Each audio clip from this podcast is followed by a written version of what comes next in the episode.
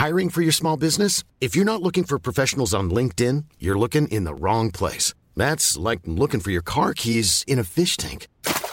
LinkedIn helps you hire professionals you can't find anywhere else, even those who aren't actively searching for a new job but might be open to the perfect role. In a given month, over 70% of LinkedIn users don't even visit other leading job sites. So start looking in the right place. With LinkedIn, you can hire professionals like a professional. Post your free job on linkedin.com slash people today. Heraldo Media Group presenta Periodismo de Emergencia con Hiroshi Takahashi, Arturo Rodríguez y Brenda Ruiz. Con las reglas del oficio. Comenzamos.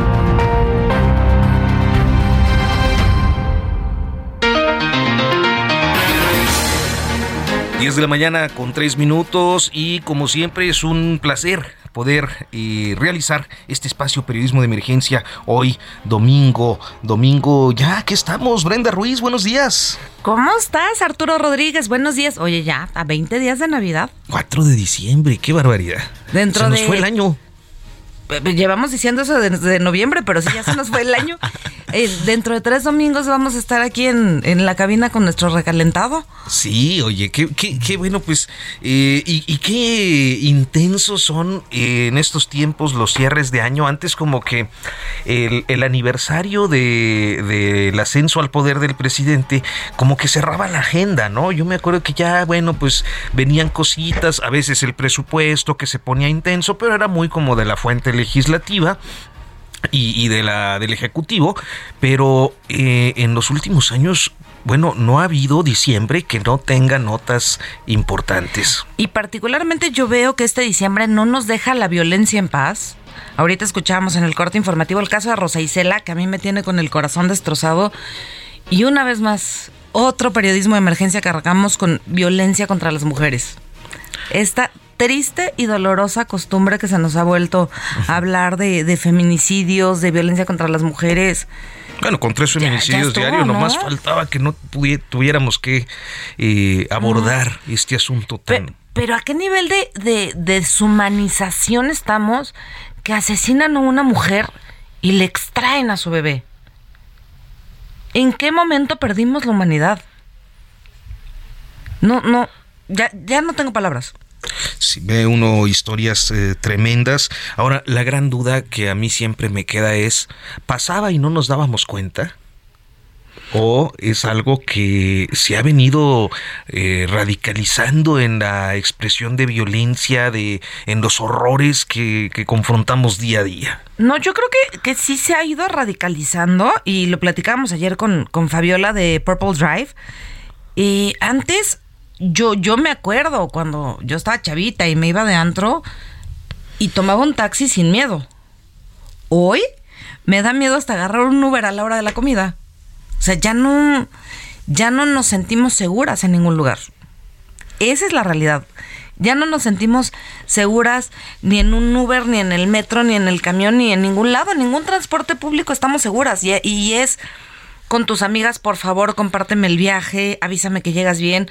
O sea, ya es con esta. Sí, uno mismo siempre trata de estar al pendiente. Sí. este, pues de, de, de esto, de cuando tienes alguna reunión social, algún compromiso, inclusive de trabajo, eh, estar ahí pendiente de que la amiga llegó, porque De que luego- llegó. En, e- en esta ciudad monstruo, en particular, este, como las distancias son tan tremendas y a veces va uno para eh, lugares distintos, eh, eh, eh, en sentido contrario, digámoslo así, uno va para el sur, otro va para el norte, etcétera, y, este, y pues siempre estás ahí con el pendiente de que no es como en los estados de la República donde pues todavía puedes acompañar, ¿no? Este, no, pues te llevo a tu casa o te acompaño. Este, acá en la Ciudad de México, pues uno tiene que ser más eh, independiente, pero siempre estás ahí con la cosa de, oye, llegaste bien, ¿cómo estás? Este, eh, ya todo bien en casa, ah, perfecto, ya. Sí, ¿no? pe- pe- pero, ya esa ansiedad de, estar pendiente, ¿no? De la amiga, de la mamá, de la hija, de, de no poder estar tranquila en transporte público. Qué duro. Sí, es, es eh, un tiempo, uno, son tiempos eh, verdaderamente angustiantes. Este, otro, otro aspecto de la violencia que se ha venido expresando en estos, en estos días, en estas semanas, en estos años, pues tiene que ver con el ataque a autoridades del el Poder Ejecutivo, del Poder Judicial y naturalmente a representantes populares. La violencia política, pues, que eh, ha venido... Que no está muy distinta de la violencia contra las mujeres. Eh, pues ha sido tremendo, sobre todo los años 2018, eh, 2021 fueron años violentísimos para las clases políticas. En cuanto a candidatos, en cuanto al Poder Judicial, terrible. Y esta semana pues eh, un caso que verdaderamente alarma. No es el primero, llevamos al menos 15 años registrando diferentes casos. Yo recuerdo uno en Nuevo León, alguno en Michoacán, alguno en Jalisco, en Nayarit. Y esta vez tocó a Zacatecas, particularmente al municipio de, Guadalupe. Pero además no, no cede la violencia en, en, Zacatecas también. Todos los días nos encontramos con bloqueos, homicidios, violencia completamente desbordada. El juez de control, Roberto Elías Martínez, fue atacado a tiros el día de ayer, me parece. Y ya perdió la vida. y se ha informado esta mañana que el juzgador pues ya falleció. Y es un asunto que creo que ha despertado o siempre despierta las alarmas en el poder judicial tanto de jueces como de todo el aparato magistrados como de todo el aparato los eh, secretarios de juzgado los secretarios de, cuenta y, de estudio y cuenta en, en los esta violencia también como forma de intimidación a los juzgadores claro por parte del crimen organizado Qué, qué, qué terrible. Pues una noticia nuevamente que eh, porque a final de cuentas lo que ocurre con las agresiones a los actores políticos y en este caso a, un juez eh, tiene que ver con el impacto que causa también el terror que causa sí en el gremio al que pertenece el, el actor político público pero eh, también en la sociedad porque entonces dice si eso le pasa a un juez, si eso le pasa a un presidente municipal, si eso le pasa a un gobernador, si eso le pasa a un diputado, pues ¿qué nos puede pasar a nosotros, no? Es, es, es eh, una sensación de inseguridad que por otro lado, efectivamente, como tú dices, Brenda, eh, intimida eh, las, las decisiones de, del Poder Judicial. Las formas de vender terror del crimen pues organizado. sí, porque imagínate con qué miedo un juez, un magistrado, resuelve es eh, auténticamente un asunto que tendría que ser una preocupación de Estado. pero bueno, vamos a entrarle a la agenda de, este domingo. y el presidente Andrés Manuel López Obrador anunció el 29 de noviembre que el 6 de diciembre va a enviar al Congreso de la Unión, o sea, eh, pasado mañana, y va a enviar al Congreso. Bueno, ya, ya, ya envió el, 29, pues ya estamos a, a 4 de diciembre. Sí, el 6 de diciembre va, a enviar, va a enviar. Sí. Este, por eso decía que pasado mañana, pero lo anunció el 29. 29 de noviembre. Este, Se me hace que te fuiste a la posada ayer. Eh, pues me hace que tú.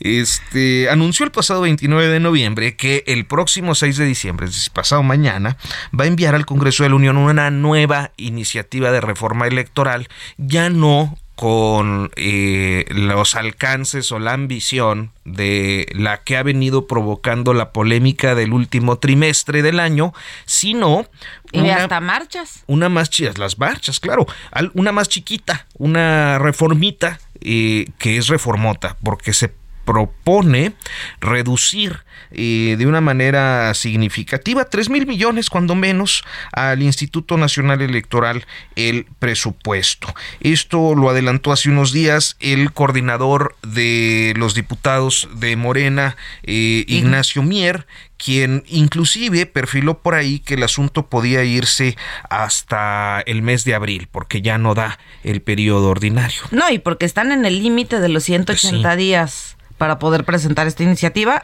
A ver qué, con qué Frankenstein nos salen. pues de eso nos hablará el diputado de Morena, Hamlet García Almaguer, quien está a través de la línea telefónica. Muy buenos días, diputado.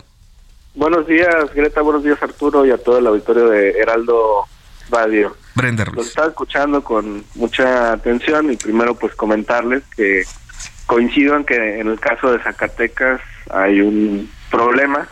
Eh, me parece que se requiere mayor trabajo del gobierno del Estado.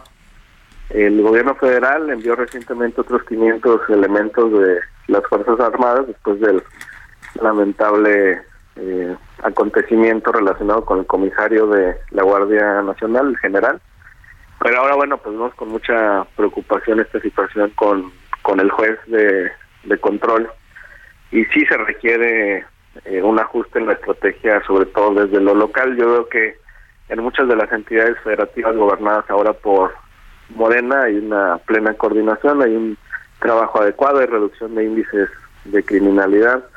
En la Ciudad de México, bueno, pues ha sido reconocida, ¿no? En los últimos meses por esa reducción a cargo del secretario Harfuch y el buen trabajo de la jefa de gobierno de la Ciudad de México. Pasa lo mismo en muchas otras entidades federativas del país, Pero en muchas otras no, y estamos viendo violencia desbordada, como en el caso de Zacatecas. Yo creo que está focalizado en Zacatecas. Yo creo que el problema es eh, Zacatecas. Bueno, no es el único lugar otras- donde hemos visto bloqueos de carreteras ni... Está Zacatecas, Sí. Guanajuato, Jalisco. Pero bueno, Yo me diputado. refería a los estados gobernados por...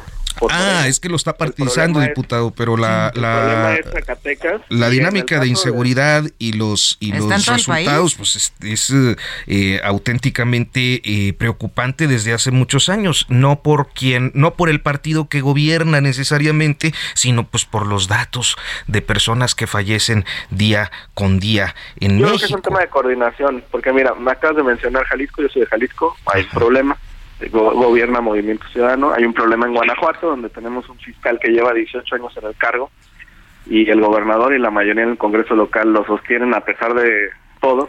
Oiga, diputado, pero ¿no le parece que es un poco injusto partidizar así la justicia si cuando estamos hablando en realidad del miedo que sienten o no los ciudadanos de estar bajo situaciones de inseguridad, sea quien sea que, que gobierne, o sea, es la violencia generalizada? No, pues te estoy hablando, empecé hablando de un gobierno de Morena, yo soy diputado de Morena. Lo sé. Y después ustedes mencionaron Aguascal- Zacatecas, perdón, este, Jalisco y Guanajuato, y te estoy dando la razón con Jalisco y Guanajuato. ¿Qué tienen en común las tres entidades? Falta de coordinación desde el Bueno, también ya vimos el tema de, de carreteras bloqueadas y demás en Baja California y hay una extraordinaria co- coordinación. No, pero ahí hubo un ajuste inmediato y la gobernadora Marina del Pilar está haciendo un gran trabajo. Está bueno, diputado. Pues bien. bien, este hablamos para el tema de la reforma electoral que se está proyectando eh, ahora a presentar por el ejecutivo un replanteamiento de lo que pues originalmente se envió y que como previsiblemente ocurriría no iba a alcanzar los consensos necesarios. Cuéntenos cómo se están preparando para este para este proyecto. Mira, el punto sustancial de la discusión de la reforma electoral tiene que ver con tener una democracia menos costosa. Hace algunos meses Brasil tuvo elecciones, un país de 220 millones de habitantes, y nosotros tenemos 130. Y resulta que fueron menos costosas sus elecciones que las nuestras, cuando hay una diferencia de 90 millones de, de habitantes. Entonces algo está funcionando mal en nuestro sistema. Y es ¿En serio cree que algo sistema- funcionando mal en, en nuestro sistema? No, no lo creo, estoy seguro, y es el punto económico. Mira, ¿qué se están jugando los partidos de oposición en la votación del martes? Tres mil millones de pesos. Y no se van a dar un balazo en el pie. Perdón, ¿Pero se lo diputado. están jugando los partidos? Sí, porque justo, justo es el tema. para- Son, son las prerrogativas eh, eh, uno de los problemas más importantes que ustedes Claro. identifican. Ajá. Claro, claro. El PAN va a recibir, te estoy hablando solamente de gasto ordinario, porque hay gasto Claro. que ya está determinado, pero el gasto ordinario que pueden disponer más o menos de manera libre son 1.100 millones para el PAN, 1.080 para el PRI, 580 para Movimiento Ciudadano con el 5% de la votación nacional y 424 para el PRD con el 3.06% de la votación nacional.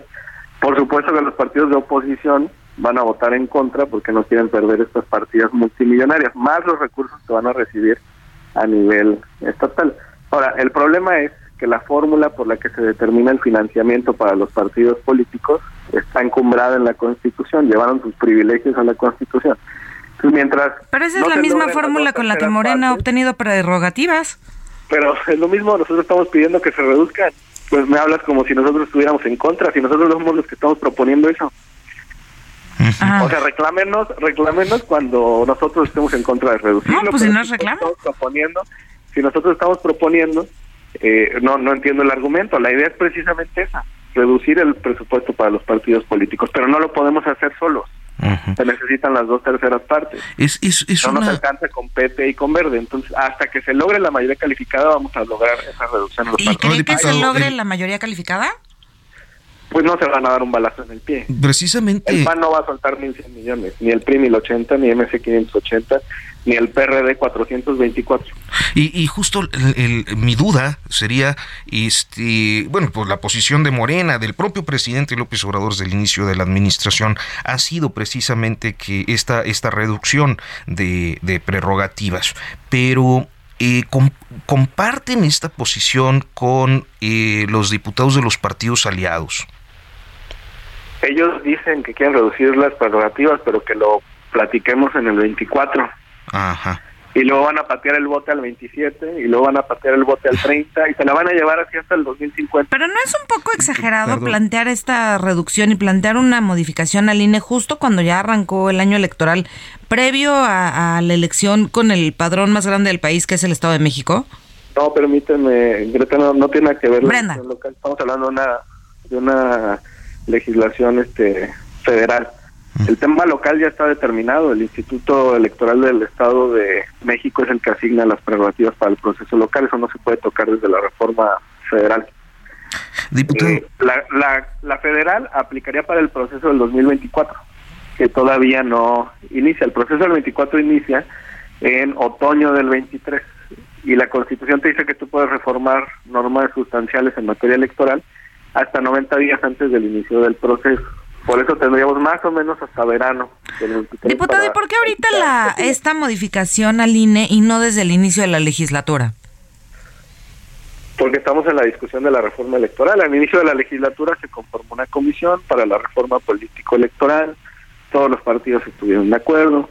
Todos dijeron que teníamos una democracia menos costosa. Y no es, no es hasta ahorita, te estoy comentando los tiempos constitucionales. Se permite que hasta verano del 23 modifiquemos las normas para aplicarse en las elecciones del 24. Porque si no... Bueno, en el 23 esta legislatura ya habrá terminado. O sea, ya estará de salida, pues. diputado, eh, con, con alguno de los dos partidos aliados, con PT o con Verde, ¿ven la posibilidad, digamos, de alcanzar algún, algún acuerdo suficiente para, para aprobar esto? Sí, claro, en las votaciones en comisiones de la reforma constitucional logramos 62 votos a favor y fue con nuestros aliados del PT y del Verde y estamos muy atentos a sus propuestas e inquietudes para incluirlas en la legislación secundaria. También hay una muy buena relación con los aliados. ¿Ha, participado usted de alguna de estas conversaciones, diputado? Sí, claro. ¿Qué es lo que dicen sus, sus aliados? Fíjate que ellos están muy de acuerdo en el tema de reducción del presupuesto a los partidos. En el caso del PT, digo, esto es una cuestión técnica, pero te las comento. El presupuesto para los partidos se asigna con un factor igualitario y un factor equitativo. Se multiplica el 65% de la UMA por el padrón nacional de electores. El 30% va parejo entre los siete partidos políticos y el 70% restante se determina según la votación obtenida en el último proceso federal. Lo que dice el PT es, nosotros estamos de acuerdo en una reducción sustancial de las, de las prerrogativas a los partidos políticos, siempre y cuando eso se determine sobre la base equitativa, la del número de votos y no sobre la igualitaria para poder preservar, digamos, un mínimo vital para los partidos políticos. Nos parece también razonable, no hay ningún problema. Pero te repito, la cuestión es que no podríamos modificarlo desde legislación secundaria porque la fórmula está establecida en la Constitución.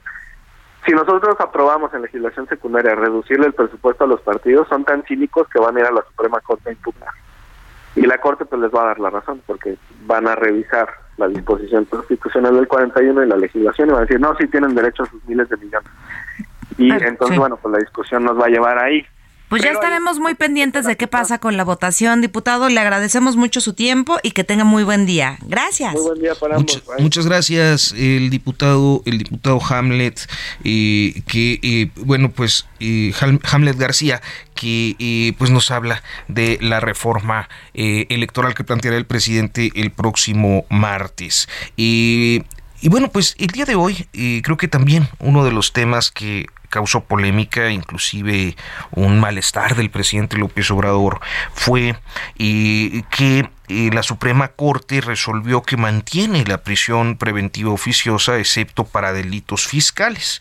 esta aprobación, eh, con los votos en contra de dos eh, ministras identificadas con el gobierno de la República, como es Yasmín Esquivel y Loreta Ortiz, aprobó mantener la prisión preventiva oficiosa automática con excepción de los delitos de contrabando y defraudación fiscal, por lo que las personas acusadas por estos delitos pueden recibir pues la figura de prisión preventiva justificada. El día de hoy está con nosotros a través de la línea telefónica Eliud Tapia Olivares, abogado especializado eh, pues en diferentes materias, una de estas la de los derechos humanos. Muy buenos días, licenciado Eliud. Hola, ¿qué tal Arturo? Gracias por invitarme. Un saludo a la, a, la audiencia, también un saludo a Brenda. ¿Cómo estás, Elid? Oye, nos está comiendo la guillotina. ¿Nos aguantas un minutito y regresamos contigo después del corte? Claro que sí. No deja de ser interesante, ya lo abordaremos con eh, amplitud en unos momentos eh, eh, después del corte, pero cómo pues se da toda una reacción desde la presidencia de la República. Oye, pero yo nada más le tengo una pregunta, Liud, por lo que estuvo poniendo en sus redes estos días antes de irnos al corte. ¿Quién te decepciona más, la selección o la Suprema Corte de Justicia?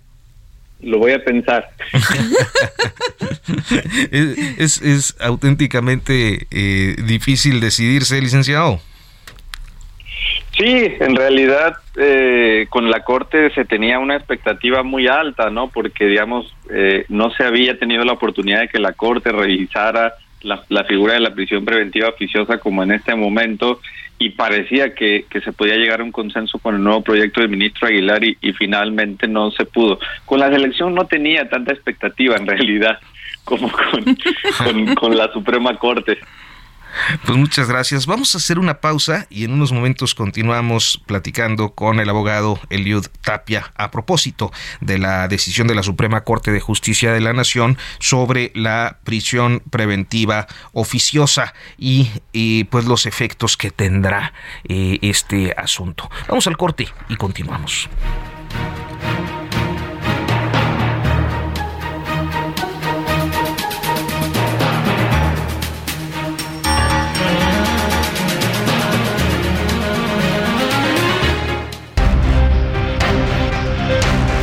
Momento continuamos en Periodismo de Emergencia por el Heraldo Radio.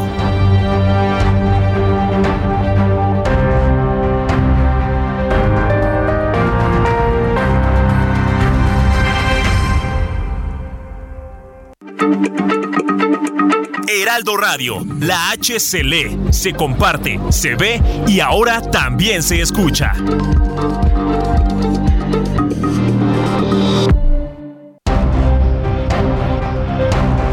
Regresamos a Periodismo de Emergencia con las reglas del oficio.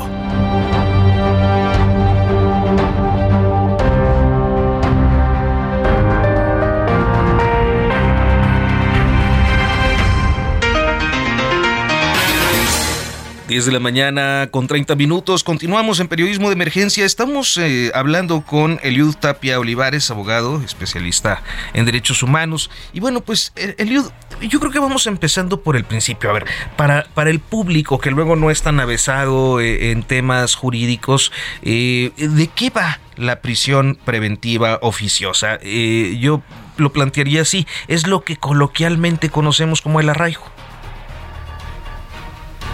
El, arraigo es una de las medidas que se pueden tomar como una de las medidas cautelares, digamos, sería como una, este, una prima de la prisión preventiva este, oficiosa. Que es como, digamos, el caso de Rosario Robles, que la meten a la cárcel este, en lo que empieza el juicio de manera preventiva para que no se vaya a huir, ¿no? Totalmente, 100% así. Una persona detenida eh, que, que, la fiscalía considera que hay que seguirla investigando y le presenta, eh, se la presenta ante un juez y le dice, mire, aquí hay alguna evidencia mínima de que esa persona podría haber cometido un delito y mientras termino la investigación, literalmente investigación complementaria, eh, vamos a decidir dónde va a pasar esa persona su proceso, ¿no? Eh, si a alguien la acusan de uno de los delitos que está en el artículo 19 constitucional, tenemos una lista, por ejemplo, delitos contra la salud, deportación de armas de uso exclusivo del ejército, o delitos, digamos, más graves como homicidio, desaparición, o delitos como huachicol, o delitos electorales o asociados con corrupción, automáticamente esa persona va a pasar su proceso en la cárcel, automáticamente, sin ninguna otra consideración, sin ninguna otra evaluación, más que el hecho de que el delito esté en la en la Constitución. Eso sería básicamente la prisión preventiva oficiosa no sé, a mí me choca con algunos conceptos que suele uno escuchar eh, en, materia de justicia, eh, la presunción de inocencia, este, eh, la forma en la que además de manera muy fácil te pueden inculpar por alguno de los delitos del catálogo, ¿no? I'm Sandra, and I'm just the professional your small business was looking for. But you didn't hire me because you didn't use LinkedIn jobs. LinkedIn has professionals you can't find anywhere else, including those who aren't actively looking for a new job but might be open to the perfect role, like me. In a given month, over 70% of LinkedIn users don't visit other leading job sites. So if you're not looking on LinkedIn, you'll miss out on great candidates like Sandra. Start hiring professionals like a professional. Post your free job on linkedin.com/people today. Sí, es, es problemático, directamente impacta la presunción de inocencia, porque lo que dice este principio es que eh, eh, ninguna persona, eh, eh, to todas las personas más bien gozamos de, de la presunción de, de, inocencia y a menos que haya un debido proceso, eh, se puede considerar que somos culpables, ¿no?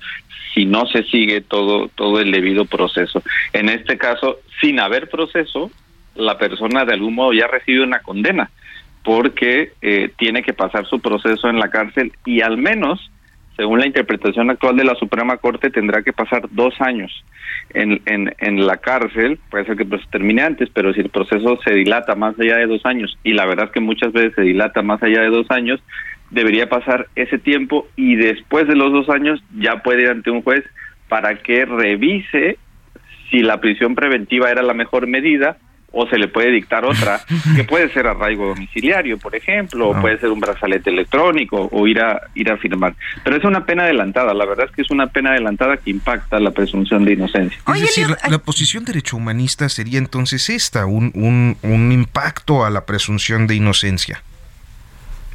Así es, y la otra a la libertad eh, personal, digamos, todas las personas tenemos derecho a la libertad, se puede restringir válidamente el derecho a la libertad personal eh, cuando cometemos alguna de las faltas de alguno de los delitos que merecen pena de cárcel, pero esta debe ser excepcional y la última opción. Lo que hace la prisión preventiva oficiosa es convertirla en la favorita, en la primera, solo por el hecho de estar acusado de uno de, de estos delitos. Entonces es el segundo derecho humano que es impactado por, por la prisión preventiva oficiosa. Oye, Eliud, y ahora con el, con el cambio de la presidencia en la Suprema Corte eh, a inicios del próximo año, ¿todavía tenemos alguna esperanza de que la prisión preventiva oficiosa ya quede eliminada? Yo creo que, que sí, que sí hay esperanza porque hay dos todavía eh, casos que habría que tener en cuenta. Uno es el proyecto de la ministra eh, Piña, no, es, un proyecto que, que se había listado para ser discutido en septiembre y fue retirado, igual que el, que el proyecto del, del ministro Aguilar, y ese es un amparo en el que también se está cuestionando la prisión preventiva oficiosa. Este, este caso que se resolvió recientemente tenía un problema técnico que era que la CNDH en realidad no había cuestionado la prisión preventiva oficiosa. Lo único que había dicho es no aumentes el catálogo. O sea, la Constitución ya tiene demasiados delitos, Congreso, tú no tienes carta blanca para seguirle metiendo delitos al catálogo de prisión preventiva oficiosa. Esos tres delitos fiscales no están en la Constitución, los metió el Congreso vía reformas a leyes secundarias cuando incorporó la reforma de, la reforma constitucional de prisión preventiva oficiosa. Entonces, eso fue parte de la discusión en la Corte. Dijeron, en realidad estamos de algún modo cambiando la litis, ¿no? No fue ese el planteamiento. En el amparo que tiene la ministra Piña, ahí sí los abogados de los quejosos cuestionaron el régimen constitucional de prisión preventiva oficiosa y dijeron que viola los tratados internacionales. Y una segunda cosa que genera esperanza es que ese asunto solo requiere seis votos, no requiere ocho votos, como las acciones de inconstitucionalidad. Entonces, eh, eh, estemos pendientes de eso y diría también de la Corte Interamericana de Derechos Humanos, que tiene el caso del señor Daniel García, el señor Reyes Alpizar, pendiente resolver y que, como sabemos, ya fue discutido en una audiencia pública eh, y fue cuestionada también la convencionalidad, es decir, que si la prisión preventiva oficiosa está en contra de los tratados internacionales que México ha, ha firmado. Y el, eh, caso, la polémica de esta semana fue que además eh, el presidente López Obrador eh, no solo plantea que se mantenga, sino que se amplíe a delitos fiscales y con esta resolución acusa a los ministros de proteger a los defraudadores fiscales. ¿Cómo leer esta, este diferendo, licenciado? Yo diría que hay un, eh, digamos, los conceptos están un poco desordenados porque están desordenados y por otro lado creo que es, problemático. Es decir, el presidente lo que dice es que cuando se elimina la prisión preventiva oficiosa se afecta el combate a este delito. Entonces ahí hay un, un error porque la prisión preventiva oficiosa no es una estrategia de investigación, no es una técnica de investigación, es simplemente el lugar donde la persona va a pasar su proceso mientras se investiga si cometió el delito. Ahora, si la política de seguridad de México descansa en la prisión preventiva oficiosa, pues con razón estamos como estamos, ¿no? Ahora tenemos una explicación. Pues si ni siquiera es un método de investigación, así mm. no vamos a conseguir que se reduzca el crimen metiendo a la cárcel a la gente sin siquiera tener evidencia contundente de que ha cometido el delito. Yo incluso preguntaría, y todavía no ha sido una cosa que el gobierno ha contestado, ¿cuántas personas hoy están en prisión preventiva oficiosa por esos tres delitos fiscales? Parece que como cinco, parece como diez. Es decir, generaron un temor de una cosa que tampoco están haciendo. Ni siquiera están armando las investigaciones con la evidencia suficiente para alcanzar a judicializarlas, es decir, a llevarlas ante un juzgado de control que dicte esta, esta medida. Eh, y por otro lado, dice el presidente, nada más están eh, beneficiando a los potentados, pero hay que recordar que él mismo fue el que se opuso a que se eliminara la prisión preventiva oficiosa para todas las personas, lo que sí habría beneficiado pues a la gente más pobre, a la gente con menos recursos, con menos escolaridad, que es la que está en prisión preventiva en, en el país. Por otros, por otros delitos del catálogo otros delitos del catálogo y no sabemos cuántas de las que están en prisión preventiva están en prisión preventiva oficiosa. Es una cifra que no se ha revelado. Solo sabemos que hay 92 mil personas en la cárcel sin sentencia en México. Trato de, ponerme, digamos que en el, en el plano del discurso oficial, del discurso del, del Ejecutivo, en el sentido de que al eliminar la prisión preventiva oficiosa, pues por ejemplo, si agarras a un delincuente de alto perfil, eh, un jefe de Lampa, un jefe del narco, eh, lo tienes que soltar cuando ya lo podrías mantener ahí en lo que se desahoga un proceso. Creo que eh, este choque con la realidad es donde a veces los temas conceptuales o los aspectos conceptuales entran como en una crisis que resulta muy difícil, al menos para los periodistas, explicar, licenciado. Claro. Yo creo que es, es, muy buen punto el que tocas, porque vamos a pensar eso, una persona eh, eh, acusada de un delito, eh, no sé, que lo, lo detuvieron con granadas, armas de alto poder, ¿no? Un feminicida. un feminicida, ¿no? Pensamos en esos casos, lo llevan ante, hay dos escenarios, lo llevan porque lo, lo, lo, sorprendieron cometiendo el delito o con orden de aprehensión. Si es el primer escenario, ya la evidencia ya está sopesada. un caso así la verdad es que hay elementos claros para que sea un caso de prisión preventiva justificada. Y los jueces hoy en día muy fácilmente conceden prisiones preventivas. Y eso incluso es problemático también, pero es real. Es decir, si hay algún escenario de riesgo, esa persona va a ir a la cárcel. Y esa presión que dicen, no, es que van a ponerle una presión extra a los jueces. A ver, el juez es el que controla la detención, el juez es el que vincula proceso, el juez es el que gira orden de aprehensión. Los jueces ya tienen presión, porque eso está en la Constitución. Dice el artículo 21 de la Constitución que a los jueces les corresponde imponer las penas. O sea, ya lo decidimos y ya lo hacen.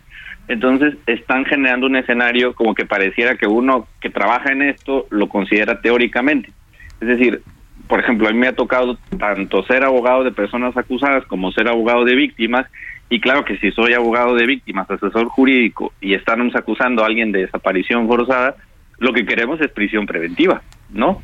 Porque nos asusta que frente a la evidencia que nosotros tenemos disponible, esa persona pueda afectar a la víctima, al propio juez o a los testigos. Pero eso está disponible, ¿no? Eh, eh, y, y creo que eso es importante que la audiencia lo sepa. No está en juego la posibilidad de que una persona tenga que pasar su proceso en la cárcel. Lo que está en juego es que hay, que, hay personas que sin mostrar ninguna peligrosidad van a la cárcel automáticamente sin evaluar ese, ese caso y que se termina afectando por eso a personas inocentes. Y que además es un incentivo para que la fiscalía no haga nada, porque la fiscalía sabe que si acusa a una persona de que tiene un arma, eso tiene asegurado que tendrá a esa persona en la cárcel y el gobierno presentará su sección de los jueves eh, cero impunidad, presentando estos casos de detenidos como éxito, cuando en realidad solamente está diciendo, tenemos 100 nuevos casos de personas que vamos a seguir investigando para ver si cometieron delitos. Oye, Eliud, y en un cambio muy radical de tema, y aquí en Periodismo de Emergencia nos gusta hacer quinielas. ¿Tú a quién ves que va a presidir la Corte a partir del próximo año? No, bueno, yo es, es complicado porque a partir de lo que hemos visto, creo que todo mundo que tiene posibilidades es candidato o candidata, ¿no? entiendo que, bueno, la ministra Piña eh, eh, hizo pública su candidatura, que, el, que la ministra Yasmín Esquivel también eh, se, está presentando como candidata, el ministro Gutiérrez Ortiz Mena, el ministro Laines. Entonces, es el ministro Pérez Dayán mismo, ¿no? Es difícil tener una, una idea de quién será la, la persona que, que, va a presidir a la Corte.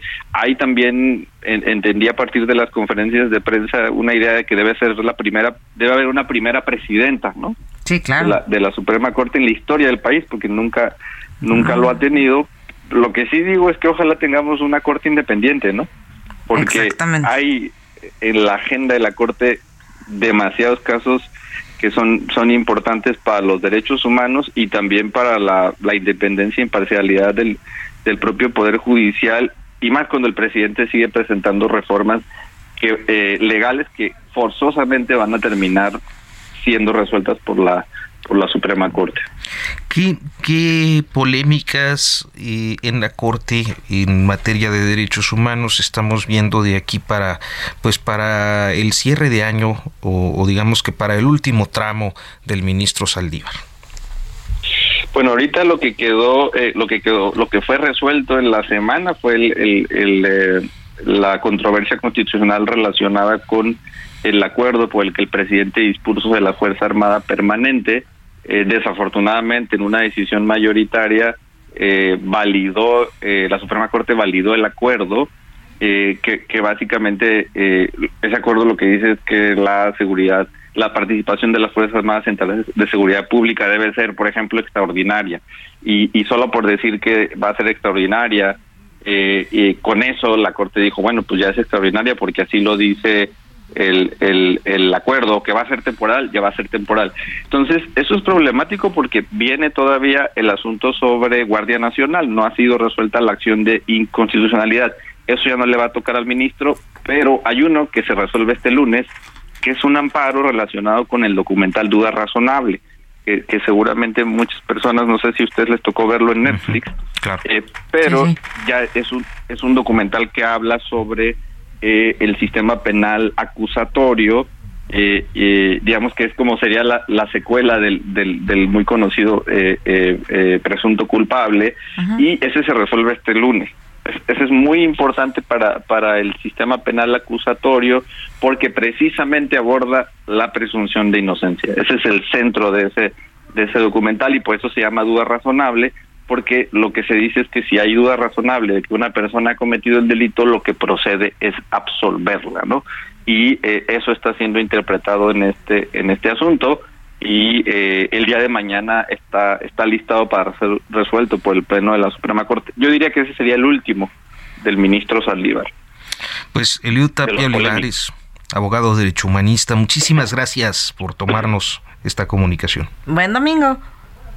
Al contrario, un saludo, eh, que tengan buen domingo. Igual, gracias.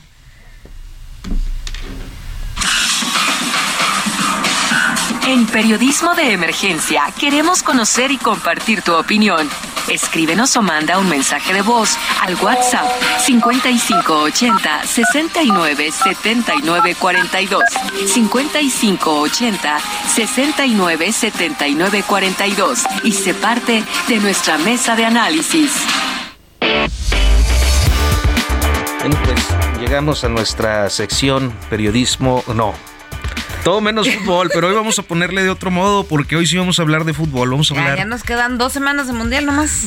Vamos a hablar de la selección, vamos a hablar de, de, México y vamos a hablar con una de las periodistas, yo creo que la periodista de investigación más eh, deportiva, más eh, eh, reconocida en este país. Además, pues seguidora de muchos deportes y también de lo que pasa detrás de las expresiones eh, deportivas, es decir, del negocio, de los conciliábulos del poder, de muchas cosas. Beatriz Pereira, buenos días. Buenos días. Hola Arturo Brenda, ¿qué tal? Buenos días. Pues, a ver, primero, danos tu, tu, tu, tu diagnóstico de esta selección nacional, Beatriz. Que, ya llegó el Tata hoy en la, en la mañana, ¿eh? A la Ciudad de México y que ahora que por primera vez en la vida para un director técnico de la selección no hubo ni una salita aparte ni recepción especial. Llegaron como cualquier hijo de vecino que llega al aeropuerto, ¿eh? ¿eh? Sí, pues no, a ver, yo creo que fue lo mejor, ¿no? Este, quizá no querían ser recibidos de una manera hostil, fue lo mejor que llegara discretamente, porque digamos que el hecho de que México no haya clasificado a los octavos de final, que haya roto, digamos, esa racha de siete mundiales consecutivos clasificando a esa ronda en los mundiales, pues establece que es un fracaso enorme eh, para mí pues sí era como la pues algo que se veía venir, ¿no? No quizá que yo pensara que Arabia le podía ganar a Argentina, pero yo sí pensaba que Arabia podía tener un resultado, un empate con México y que México se iba a quedar en la ronda de los, este, de, o sea, de, la primera ronda pues del mundial. Eh, al final de cuentas, ¿qué pasa con el equipo mexicano? Pues que todo lo que ocurrió en la eliminatoria mundialista, las derrotas frente a Estados Unidos, la derrota frente a Canadá, lo que le costó al equipo de Martino poder mostrarse a pesar de que era un equipo ganador como un equipo contundente, pues llegó el Mundial y con Polonia, que era un rival que efectivamente no era tan poderoso como se esperaba, no pudieron ganarle. La derrota con Argentina estaba presupuestada, el triunfo con Arabia estaba presupuestado, pero lo que no estaba presupuestado era que Arabia le ganara a Argentina. Eh, cuando se mete eso a la ecuación, pues se, se desmorona esto que es lo que vienen haciendo cada mundial, ¿no?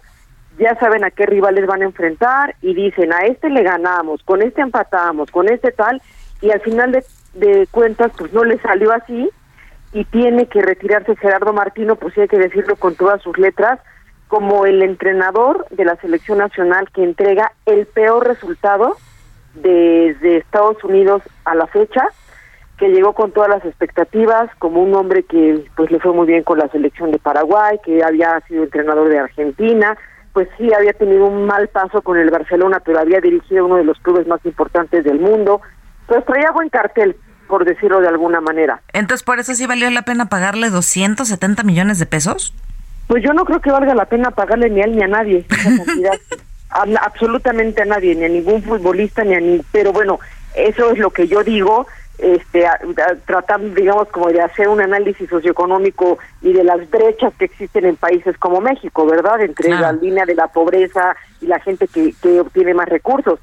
Pero el marketing te dicta que así es. la selección mexicana vende mucho porque con el simple hecho de que la selección mexicana califique al mundial hay un negocio que ya quedó hecho y todo lo demás pues ya es lo de menos.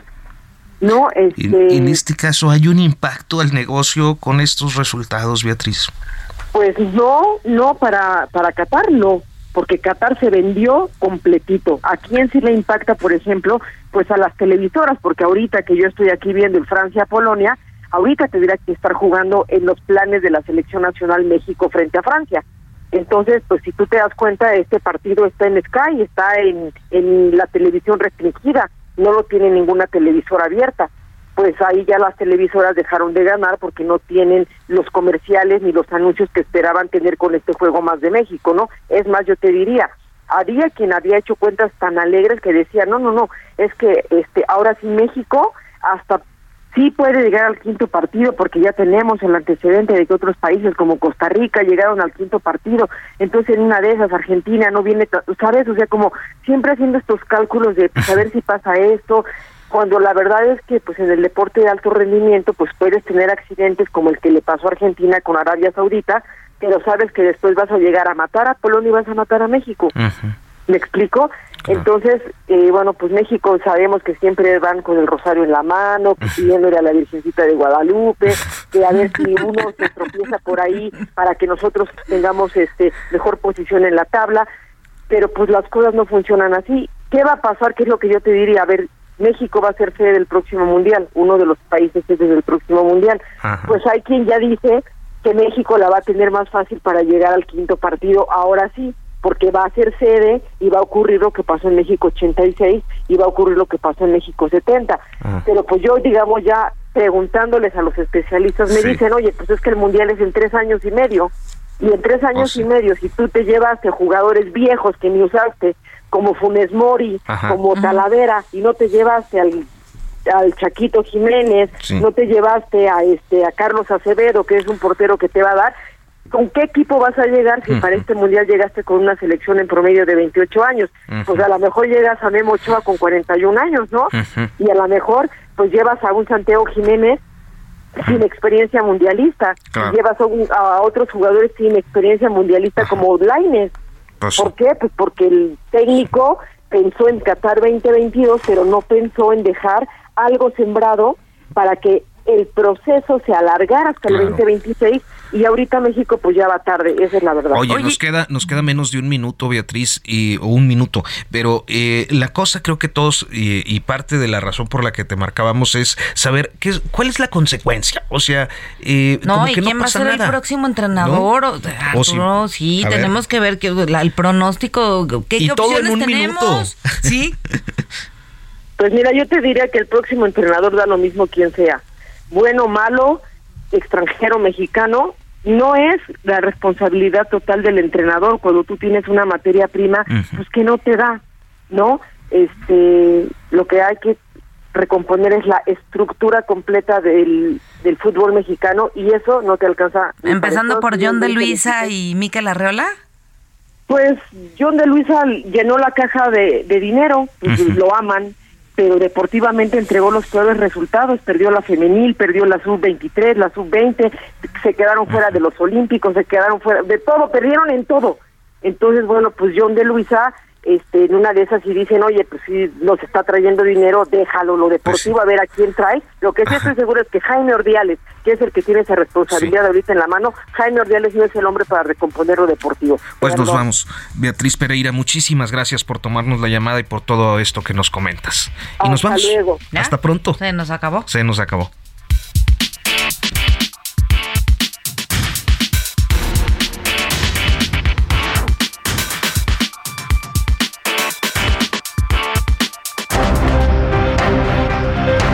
Esto fue Periodismo de Emergencia, con las reglas del oficio, en el Heraldo Media Group.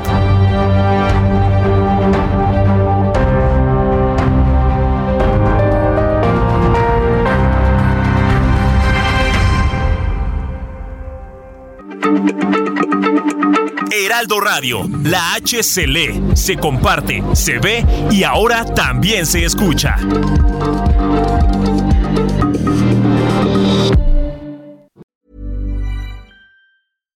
Hi, I'm Daniel, founder of Pretty Litter. Cats and cat owners deserve better than any old fashioned litter. That's why I teamed up with scientists and veterinarians to create Pretty Litter. Its innovative crystal formula has superior odor control and weighs up to 80% less than clay litter. Pretty Litter even monitors health by changing colors to help detect early signs of potential illness. It's the world's smartest kitty litter. Go to prettylitter.com and use code ACAST for 20% off your first order and a free cat toy. Terms and conditions apply. See site for details.